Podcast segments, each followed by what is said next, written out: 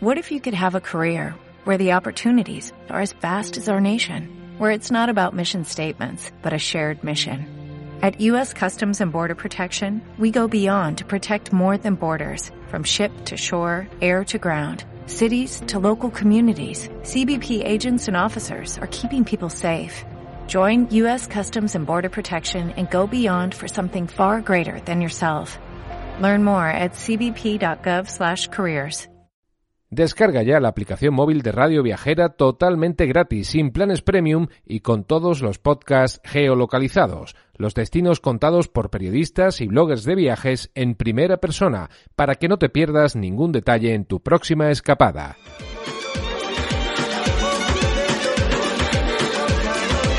Bienvenido y bienvenida al programa de podcast de Turismo Sostenible de Travindi, en colaboración con Radio Viajera. Soy Lucía y estoy en el equipo de comunicación en Travindi Español. Y a través de nuestro proyecto buscamos demostrar cómo el turismo puede ser un generador de impactos positivos tanto en el territorio, en la población local, en el viajero y en la naturaleza.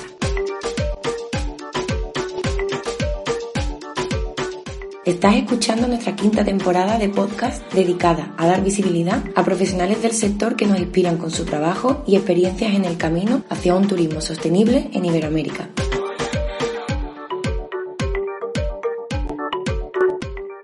Para cualquier sugerencia o comentario, puedes escribirnos a través de nuestras redes sociales, arroba travindi barra baja es, o escribirnos directamente al correo info arroba. Leemos todos los comentarios y estaremos encantadas de contactar contigo. Hoy vamos a darle la bienvenida a Alan Quaglery, que es doctor en turismo y ocio y actualmente compagina su actividad de investigación sobre temas particularmente de turismo urbano con la actividad docente en varios programas de máster y grado, donde imparte clases sobre temas relacionados con turismo. En el tema de, en el programa de hoy Vamos a debatir sobre el fenómeno Airbnb y otras plataformas de economía colaborativa en el marco de turismo. Podríamos definir la economía colaborativa como un modelo en el que los servicios son considerados bienes de intercambio. Por tanto, este modelo está centrado en la colaboración y la ayuda mutua. Entonces ahora veremos cómo esta teoría luego se aplica a la práctica en un mercado como el turismo y cómo este afecta también los impactos tanto positivos como negativos que tiene en ciertas ciudades ya conocidas por su masificación turística en los últimos años. Bueno, pues como os comentábamos, aquí estamos con Alan Quagleri, que además de dedicarse a la docencia, ser doctor en turismo y ocio, lleva años eh, a la investigación y ha publicado muchos artículos y capítulos de libros concretamente en el tema Airbnb. El fenómeno Airbnb, que como sabemos tiene sus impactos cada vez más hablados, positivos, tanto negativos. Algunos de estos artículos, el, uno publicado en 2016, que generó también de los más conocidos, en el que colaboró Alan, llamado Desentrañando Airbnb, Perspectivas Urbanas desde Barcelona, que como sabemos también es un destino que en los últimos años se ha visto sobrepasado por la masificación turística y han entrado en juego también este tipo de, de plataformas de economía colaborativa y de pisos turísticos. Entonces, bueno, hola Alan, gracias por estar aquí con nosotros. Hola, ¿qué tal, Lucía? Encantado de estar aquí. Como decíamos, eh, Airbnb ¿no? es una plataforma que ha crecido mucho en los últimos años, difundiendo también o haciéndose, gracias a ella, más conocido el término de economía colaborativa, ¿no? Y su denominación también muy conocida en inglés, el sharing economy. ¿Qué nos puedes decir sobre este concepto? Bueno, en primer lugar, es un concepto, bueno, hay una controversia alrededor del uso de este concepto, porque, bueno, precisamente es alrededor de ese término que se ha articulado, digamos, una política comunicacional, un relato corporativo por parte de Airbnb, y no solamente de, de Airbnb, pero de otras plataformas con características similares, que, bueno, ha sido útil, sobre todo para presentar a la opinión pública y también a los legisladores, y a lo mejor luego tenemos la posibilidad de, explicar también por qué los legisladores o qué papel pueden haber tenido. Pero bueno, la idea de presentar la oferta, o digamos por lo menos el tipo, digamos, de dinámicas que promovería Airbnb como algo diferente a lo que ocurría, digamos, tanto en el mercado de la hospitalidad turística, pero en general dentro de la economía como un modelo alternativo. Por eso se hablaría de economía colaborativa como un nuevo paradigma económico que vendría a sustituir o a superar el modelo, digamos, dominante, capitalista, digamos, neoliberal más bien, y tendencialmente individualista, un poco esa contraposición entre lo individual lo, lo, digamos, y lo comunitario. Pero bueno, como dije, es un término bueno, que quizás carece de, de, cierto fundamento, por lo menos en las pretensiones de, presentar o de acompañar propuestas que sean efectivamente, digamos, alternativas, cosa que yo, por, en mi opinión, no es Airbnb y no lo es como otras plataformas, ¿eh? que digamos que no hacen de la colaboración precisamente el elemento fundamental de, digamos, de este mercado en concreto. Digamos que la economía colaborativa como un paraguas conceptual, como decía, donde debajo del cual Airbnb se ha, se ha, de alguna forma se ha escudado, detrás del cual se ha escudado, pero dentro del cual también en la literatura aparecen otros tipos de experiencia muy, muy diferentes, también en, no solo por las modalidades y tipos de actores, pero también los principios económicos sobre los que se asienta otras formas que también se consideran colaborativas, como por ejemplo puedo pensar la crianza compartida o la, la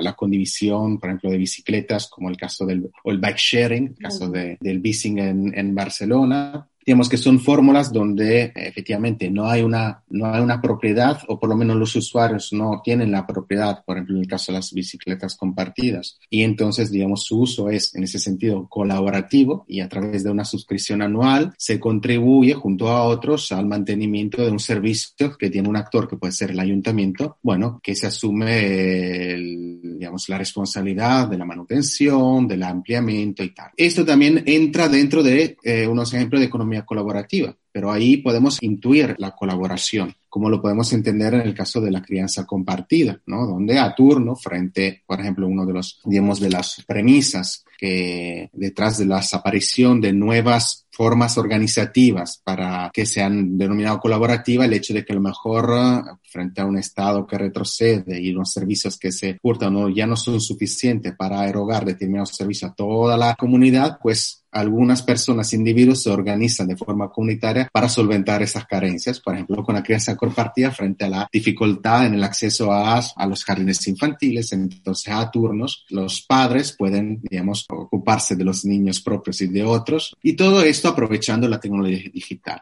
Lo mismo que, pero, eh, y esto sería el elemento sobre el que Airbnb también ha hecho hincapié, pero yo diría de una forma quizás, eh, bueno, de forma interesada y poco cínica, porque efectivamente hay la, la, tecnología digital ha permitido el encuentro entre diferentes usuarios, que no, como capaz en el caso, por ejemplo, de la crianza compartida a través de una aplicación digital u otros ejemplos, pero carece del elemento colaborativo, porque lo, lo que estaremos hablando, al fin y al cabo, es del alquiler turístico de una vivienda o de una parte de una vivienda a un cliente que tiene interés en alojarse temporalmente en un lugar desde un punto de vista económico, no habría una diferencia sustancial respecto a otras formas de hospitalidad, donde cuando voy en un hotel, no de alguna forma alquilo una habitación, ¿ok? Pago por usarla durante un periodo determinado, ¿ok? Y el hecho que lo haga a través de una plataforma digital o lo, lo haga a través de otros canales no cambia en esencia el servicio. El servicio no es digital ni es online, es offline. Claro, hay que desengranar no, solo el concepto, sino el servicio, el 100% de los servicios, para saber hasta qué punto es pues eso, 100% colaborativo o, no, o está enmarcado en ese, en ese concepto, en ese paraguas, pero realmente el servicio y la propiedad no son 100% colaborativas. Entonces ahí está un poco, ¿no? Es que diría que no hay ningún tipo de colaboración como tal. Eso normalmente, o podemos decir, de toda la vida, lo que si yo, digamos, concedo por un tiempo limitado, que puede ser dos días como un mes o dos años, el uso, el derecho a uso de un determinado producto a cambio de una contraprestación económica, eso todavía se ha llamado, bueno, alquiler como para alquilar una, como una vivienda, para alquilar un coche, para alquilar un equipo musical para hacer un concierto y luego devolverlo. No, eso no es adquirir un bien, pero es usarlo, pero el propietario me concede ese uso por un correspectivo económico. ¿Y qué, Entonces, ¿qué diferencias ves, Alan, en, cuanto a, como has dicho, el alquiler eh, usual o incluso una, una, habitación de hotel en contraposición con el Airbnb, ¿qué cambios has visto? Porque el crecimiento de este tipo de plataformas en el sectores como el turismo ha provocado eh, muchísimos cambios sociales, espaciales, económicos en lo que es las comunidades locales. En los años que has tenido como experiencia en este tipo de investigaciones y en ciudades concretas, ¿qué diferencia o qué cambios has visto que provocan este tipo de plataformas en las ciudades o incluso en confrontación con negocios tradicionales de hoteles, apartamentos o alquiler eh, convencional? Bueno, los cambios principales son, uno, en primer lugar, de carácter, podemos decir, cultural. Quiero decir que precisamente esta idea de una economía colaborativa que no lo es, o sea, por las razones que dije, donde no hay ninguna dinámica colaborativa, sino individuos y hay un, una persona que ofrece y otra que paga para un determinado servicio, ¿ok? Pero digamos que este mantra de la colaboración, ¿ok?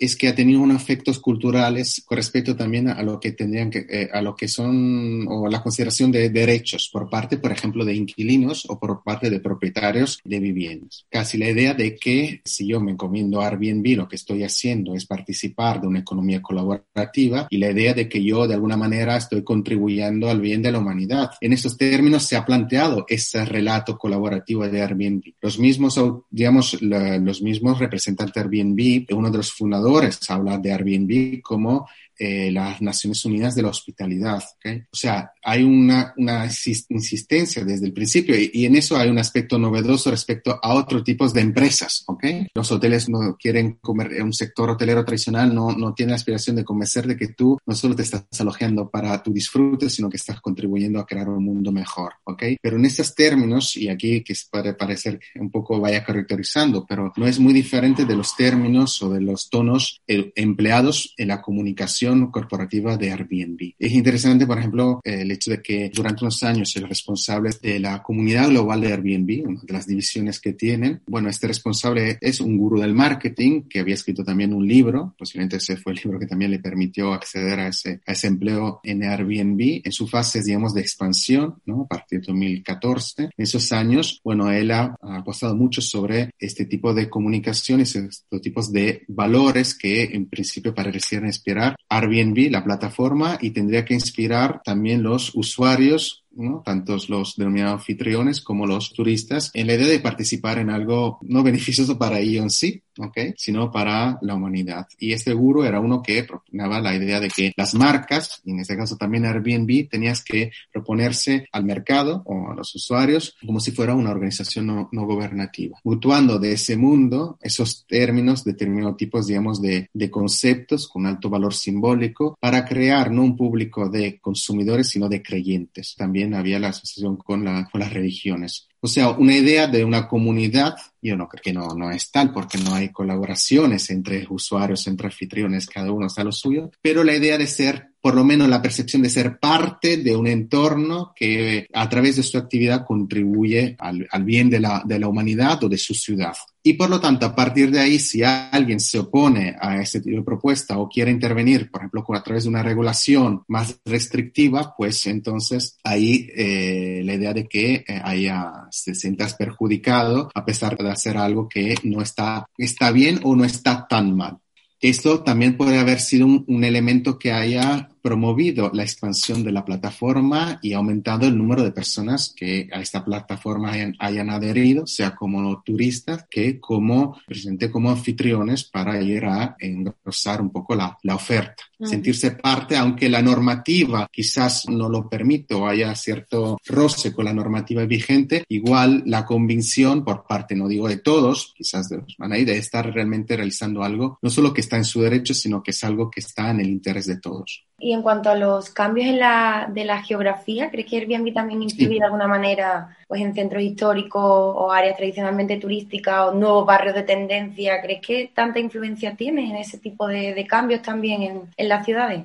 Pues, a ver, tiene cam los cambios que hemos eh, un poco apreciados no son tanto en una revolución total de la geografía turística en destinos. Yo, bueno, mis trabajos lo he realizado en el caso de Barcelona, pero que entiendo que puede ser emblemático de muchas otras ciudades, medianos grandes ciudades que se hayan visto, hayan visto crecer este fenómeno, ¿no? Entonces, aquí, por ejemplo, sería interesante considerar lo que ha sido el papel de los centros históricos, de los barrios ya tradicionalmente turísticos. Una de las tesis del relato de Airbnb era precisamente la idea de que Airbnb también podía ser una solución en los destinos maduros y mayormente saturados por la actividad turística, podría ser precisamente una solución para descentralizar la actividad turística. ¿Cuál era la idea? La idea de fondo, digamos, de, de este relato, la idea de que los turistas que viajan a través de Airbnb lo hacen con acercamientos, con objetivos diferentes al turista convencional, ¿ok? Y por lo tanto, en lugar de ir en, barrios ya turísticos, irían en barrios no turísticos en busca de una supuesta y nunca definida autenticidad, ¿eh? que es otro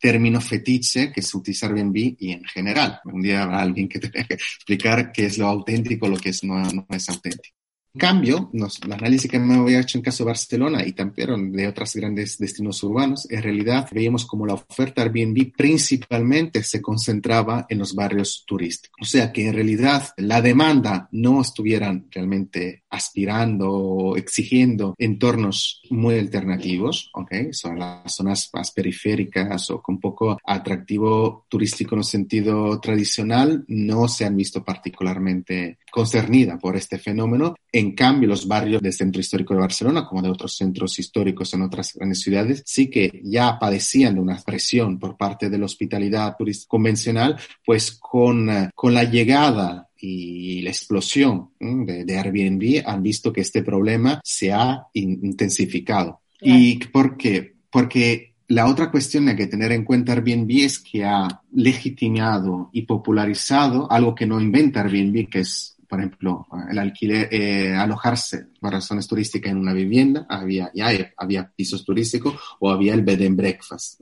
Son figuras que existen desde hace décadas. Pero es cierto que el fenómeno siempre había sido marginal, sobre todo en estos grandes destinos urbanos. Airbnb le da una popularidad y una visibilidad enorme y hay un cambio también de parte de la demanda con respecto a, la, a, a estos servicios de hospitalidad, donde, bueno, cada vez más muchas personas prefieren alojarse en pisos turísticos o en viviendas con otros. Bueno, entonces, ¿qué ha habido en ese caso? Que ha habido una una, no solamente en términos generales, una, un aumento de la intensidad de la presión de la actividad turística en áreas ya, ya bastante eh, turísticas, sí, sino que se ha visto también una penetración dentro de eh, lo que es el, el, decir, el parque residencial. Los hoteles, veniendo de pequeños hoteles que están bastante, bueno, una oferta hotelera que es bastante difusa, pero bueno, hay áreas más bien residenciales donde esta oferta casi es inexistente. En el caso de Barcelona hay algunos barrios que sí son turísticamente muy interesantes, pero por varias razones, varios factores, no tenían una oferta hotelera importante, como para quien conoce Barcelona, el barrio de Gracia. En cambio, abriendo la, la, la puerta a la oferta residencial, como también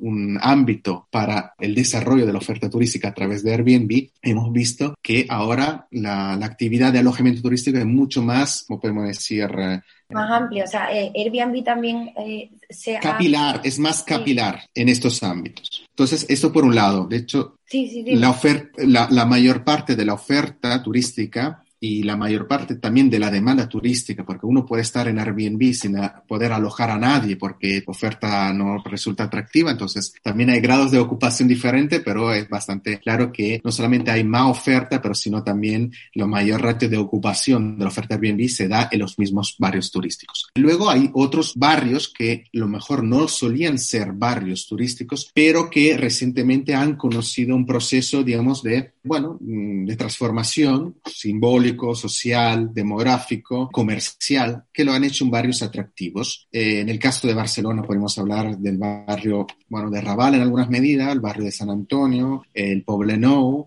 el barrio de Gracia, es como si en, en, Madrid habláramos, no sé, de la Latina, de, de Lavapiés, ¿ok? Entonces, barrios que quizás no eran antes en el centro de actividad turística, pero que en los últimos tiempos sí que han conocido un proceso de transformación, que ha despertado el interés no solamente de residentes en estas ciudades que quieren ir a vivir allá, gentes de clases medias, media, media, o medio alta, con un determinado poder adquisitivo y con un determinado tipo de interés en términos de estilos de vida. Y en estos casos, bueno, hay un mercado también inmobiliario que ha ido convirtiéndose en efervescente en estas áreas y Airbnb también ha, ha sido atraída y a su vez ha alimentado estos procesos de transformación en estos barrios.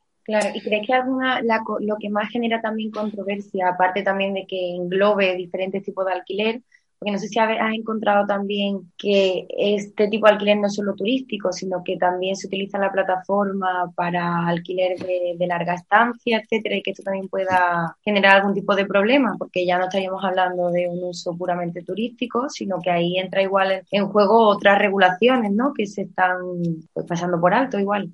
Claro, bueno, es un proceso que, por ejemplo, el COVID ha, como en muchos otros campos, ha acelerado. El COVID no inventa, digamos, no, es a partir del COVID que se genera un interés, por ejemplo, por parte del mercado, también de alquiler, bueno, de larga duración si nos referimos o lo comparamos con el turístico, ¿no? Pero estamos hablando, en todo caso, a lo mejor de alquileres por debajo del año.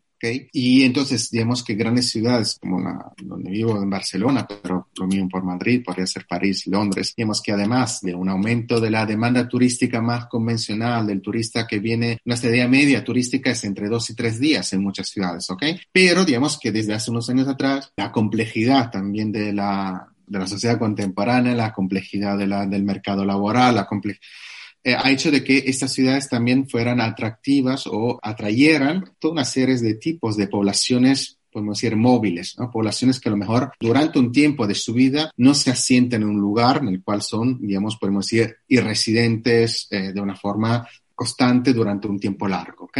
Estamos hablando de, no sé, pensamos jóvenes, pensamos jóvenes Erasmus, pensamos a los denominados nómadas digitales, pensamos a aquellos que una vez terminada la carrera universitaria buscan experiencias para hacer una, una pasantía, una, unas prácticas de unos pocos meses en otra ciudad y, y por lo tanto, bueno, requieren o buscan forma de alojamientos que le permitan aterrizar y transitar durante unos meses por esa ciudad. ¿ok? Bueno, esto es un fenómeno que ya vemos en, los últimos años y que ya Airbnb incorporaba. Si buscamos Airbnb, hay incluso anfitriones que solo ofrecen su vivienda para un periodo no inferior a los 30-31 días, por cuestiones también de regulamentación. Si tú ofreces una vivienda integralmente por menos de 30 días, necesita una licencia turística. Y sabemos que, por ejemplo, en algunas ciudades esto está muy limitado. Pero los ofrece por más de 30 días bueno, esto te, no requiere de una licencia y te da también al propietario una gran flexibilidad porque no tiene que hacer un contrato. Si, por ejemplo, quieres alquilar por más de 12, de 12 meses, pues ahí hay toda otra normativa y una regulación sobre el alquiler, digamos, amparado por la ley de arrendos urbanos. Y mientras que en este caso hay una cierta flexibilidad, puede alquilarlo incluso por un mes, por seis meses.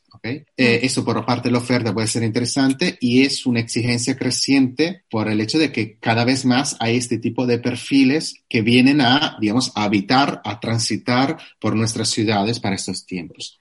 ¿Qué ha pasado? Que con la pandemia, digamos, la oferta principal, que era de las ofertas de corta duración, prácticamente ha desaparecido del mapa. Y, y por lo tanto, hay muchos que hayan visto que la única, digamos, poblaciones móviles ya no eran los turistas tradicionales, sino este tipo de perfiles, los pocos que, que vienen a la ciudad o que están viniendo, pues muchos se han tirado directamente y han modificado, manteniéndose dentro de Airbnb, su oferta de corta estancia oferta de media larga estancia.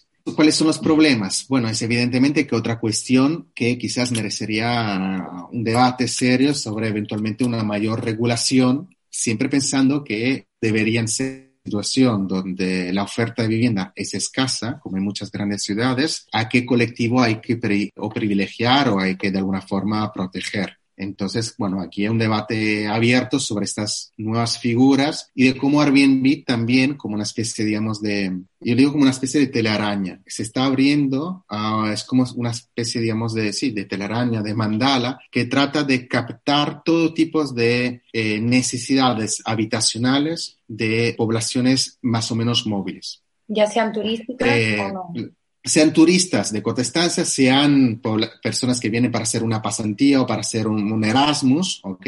O personas que incluso vienen para asentarse y vivir, volverse residente en la ciudad, pero que en una primera etapa al no encontrar o dificultad de encontrar alojamiento desde la distancia, bueno, se encomienda a Airbnb por lo menos para el aterrizaje Y eh, bueno, esto es algo que también un trabajo que estamos realizando actualmente y hemos visto que sobre todo la población de estudiantes, pensamos de máster, programa de posgrados, se ve una clara normalización del uso de Airbnb también para este tipo de necesidades. Sí, ahora hablábamos también de, comentabas el tema regulación. Creo que lo que más ha generado controversia en los últimos años con este tipo de plataformas es, es esto. Entonces, ¿qué opinas sobre los decretos y licencias para pisos turísticos que se han declarado en destinos como Barcelona o incluso esa, cuando se separa un poco, ¿no? Como el decreto de agosto de 2020 de la Generalitat para regular el home sharing y luego directamente que el Ayuntamiento de Barcelona igual pues no se haya pronunciado todavía de forma crítica con respecto a la aprobación de este decreto, teniendo en cuenta desde el problema de masificación turística que ha sufrido Barcelona en los últimos años, que se ha visto incluso incrementado por este tipo de plataformas. Bueno, ahí cuando hablamos de regulación hay que tener en cuenta, en primer lugar, que hay, debajo del, paraguas oferta Airbnb hay diferentes tipos de oferta, diferentes tipos de práctica que se relacionan con diferentes tipos de regulación. Entonces, lo que son los pisos turísticos como tales son viviendas exclusivamente dedicadas a ese uso. ¿Ok? Y sobre eso ya había una regulación anterior a la, en la normativa y esto, digamos, está bastante tipificado en diferentes comunidades autónomas y, por ejemplo, era, digamos, la, la forma sobre la, por ejemplo, el actual gobierno del, del Ayuntamiento de, de Barcelona ha enfocado sus mayores esfuerzos, eh, sobre todo para combatir la ilegalidad. ¿okay? Había, una, había una normativa que, eh, bueno, que requiere, como hemos dicho antes, una licencia para poder utilizar a fines comerciales esa vivienda en el mercado turístico. Pues entonces uno de los grandes problemas relacionado con lo que también hemos dicho antes, de que esa popularización de Airbnb y unos ciertos relatos quizás habían servido para empujar a las eh, personas a, a convertirse en anfitriones en este sentido, incluso contra la normativa vigente sin licencia. ¿eh? Ha habido muchas, muchas personas que han sido multadas para esto. Luego hay otros tipos de, de, de forma de alquiler turístico, como te decía el, caso del home sharing, eh, donde teoría nos, nos encontraremos con una persona más residentes formalmente en, un, en, una vivienda y que decidan de utilizar, por ejemplo, una habitación de forma continuada o puntual para alquilarla a turistas. ¿okay? En lugar de alquilarlo, por ejemplo, a un, buscar a un, un compañero de piso, un coinquilino, bueno, lo prefieren por razones varias, contra más cómodos, digamos, el realizar este home sharing. Entonces, esa segunda, segunda figura, digamos que no estaba tipificada, no, mm, digamos que había una especie, digamos, de situación de alegalidad. Explícitamente no se reconocía, pero tampoco se prohibía, ¿ok? Estaba como dentro de la posibilidad de que tiene una, titular de vivienda de alojar siempre que viva en esa, en esa vivienda. Después de mucho tiempo y en eso Airbnb ha hecho trabajo de lobbying importante también a nivel comunitario, a nivel europeo y también ha tratado, como decimos antes, tratar, digamos, de incidir un poco en el debate alrededor de estas formas de actividad turística, de alquiler turístico, de promover incluso una regulación que amparara legalmente estas formas allá donde estas no fueran reconocidas o, o donde fueran, no fueran permitidas. Un cambio de legislativo que o amparara, reconociera y dieran, digamos, seguridad jurídica o que en cambio quitara limitaciones cuando las había. Eso ha pasado en varias áreas de um, ciudades europeas. Normalmente se incluía esta nueva figura y se delimitaba para evitar que fuera una actividad continuada, como el caso de Amsterdam, un número máximo de noches donde el propietario, digamos, el inquilino, el titular de la vivienda que vivía en la vivienda podía alquilar una parte de la vivienda. Y llegamos al caso de, de Cataluña, donde sabemos, bueno, hay una, una, competencia autonómica. Y bueno, la controversia cuál ha, sido? Bueno, es que ha decidido crear una nueva figura, ah, pero por lo tanto para por la normativa turística, donde se prácticamente se da la posibilidad a, a los propietarios que viven en la vivienda o los inquilinos de, con la autorización del propietario de efectivamente realizar esa actividad de home sharing. ¿Cuál sería el problema? O bueno, de parte del Ayuntamiento de Barcelona, que se ha mostrado crítico, precisamente porque esta, esta legislación, en primer lugar, no, no propone un límite, con lo cual uno lo puede realizar de forma constante y convertir esa actividad, que supuestamente sería algo informal, que es otro de los relatos pseudo colaborativos, de que, bueno, aquí no hay que intervenir manera porque no es una actividad profesional, es una actividad así informal, ¿eh? como, no sé, como cuando los niños venden dulcecito para pagarse las, Eh, cambio aquí hay una actividad comercial real que, a ver, no quiero criminalizar, pero que es regular como otras actividades económicas. El problema, bueno, aquí en primer lugar no se impone un límite. Y en segundo lugar, la, este, digamos, forma de amparo explícito de esta forma conlleva un problema en términos de control. Por lo tanto, si hay una nueva normativa y una nueva figura, habrá también que controlar que las normas, los varios requisitos sean, sean satisfechos. Y eso lleva a un problema para, por ejemplo, los gobiernos, las instituciones locales que están llamadas a controlar este tipo de fenómeno. Y aquí, y voy cerrando porque me estoy definiendo excesivamente, pero las cosas importantes, en primer lugar. Podríamos, porque es el que en el que más trabajo queda todavía por hacer, ¿verdad? Sí, bueno, o que por lo menos donde mayormente se, se ven los conflictos que pueden haber incluso entre, entre instituciones ¿eh? respecto a lo que se debería hacer o, si hay que promover la supuesta economía colaborativa o no. ¿eh? Ahí digamos que, y aquí se ven a, a menudo el conflicto entre instituciones locales, quizá más de cerca, ven o son conscientes o, son responsabilizadas de los problemas en términos de saturación espacios, el, impacto sobre el tema del de los, el precio de la vivienda, el mercado inmobiliario, los problemas que sobre todo los gobiernos locales tienen percepción más directa o tienen responsabilidad para la vista de los ciudadanos quizás tiene una cara una responsabilidad directa aunque no necesariamente ¿eh? pero el ciudadano es en primer lugar a quien se apela y a sus gobiernos locales ¿no? como en el caso de Barcelona eh, porque son fenómenos además que no son homogéneos en el territorio, pero que sobre todo golpean en los, o que son importantes y evidentes en, las grandes ciudades, entonces realidades locales, ¿ok?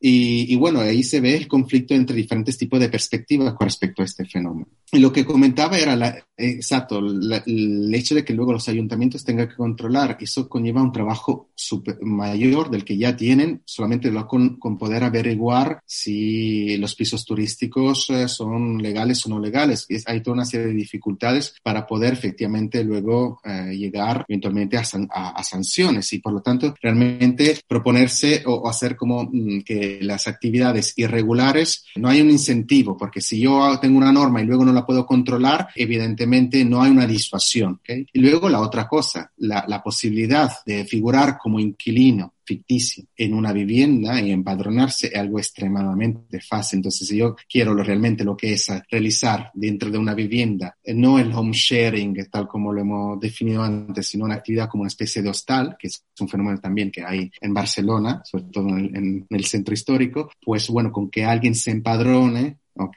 Puede ser bastante fácil, aunque no sea realmente un inquilino, poder realizar esta actividad. Bueno, eso es uno, solo el ejemplo quizás principal de cuáles son las problemáticas para implementar um, cualquier normativa. Control, cualquier normativa y, claro, eso es un problema importante. Pues Alan, muchísimas gracias por tu tiempo. Además, voy a dejarles saber a nuestros oyentes sobre la investigación en la que te encuentras trabajando ahora mismo, simplemente para que la vayan siguiendo de cerca y podamos invitarte a otro nuevo programa cuando tengáis las conclusiones y podamos debatir todo esto más extensamente. El proyecto se llama Laica Local y sois varios profesionales de diferentes sectores que estáis analizando también este fenómeno del Airbnb, pero en cuatro ciudades españolas concretas, en Madrid, Barcelona, Palma y Sevilla, y todos estos cambios espaciales, sociales, geográficos incluso que, comentábamos hoy, pero pues eso, generando esas conclusiones que, que den lugar a, a un debate bien formado, ¿no? Digamos. Sí, la idea es, eh, bueno, es un proyecto bastante eh, ambicioso que se propone, bueno, de incorporar también como, bueno, diferentes perspectivas, diferentes experiencias y diferentes opiniones de los varios actores directo e indirectamente eh, interesados por el fenómeno. Entonces, a partir de efectivamente que hay una problemática y hay ciudades que este, están encontrando, bueno, un problema añadido en la popularización de estas formas de alojamiento turísticos, pero bueno, también la, la idea de que, bueno, es, es oportuno a esta altura digamos, del debate, ya llevamos varios años, un poco profundizar también incluyendo perspectivas también de personas con intereses contrapuestos, sin necesariamente criminalizar a nadie, pero bueno, tratar de por lo menos hacer una recogida y organizar y alimentar un debate con información, como decía, como opiniones, con perspectivas legítimas, aunque sean diferentes, para tener, bueno, para poder asentar un debate y finalmente la idea última, ¿no? Toma de decisiones también a nivel legislativo, que ya no nos compite a nosotros, pero bueno, que esto pueda ser un elemento dentro de un proceso que inevitablemente se tendrá que, que, abordar de una forma quizás más seria y más fundamentada de lo que se ha hecho hasta ahora a nivel institucional y político. Exacto. Bueno, pues seguimos de cerca ese proyecto y esperamos también conversar muy pronto de nuevo contigo. Muchas gracias otra vez y nada, nos vemos muy pronto, Alan. Gracias a ti, Lucía, por la invitación. Ha sido un placer y cuando quiera, aquí me, me tiene.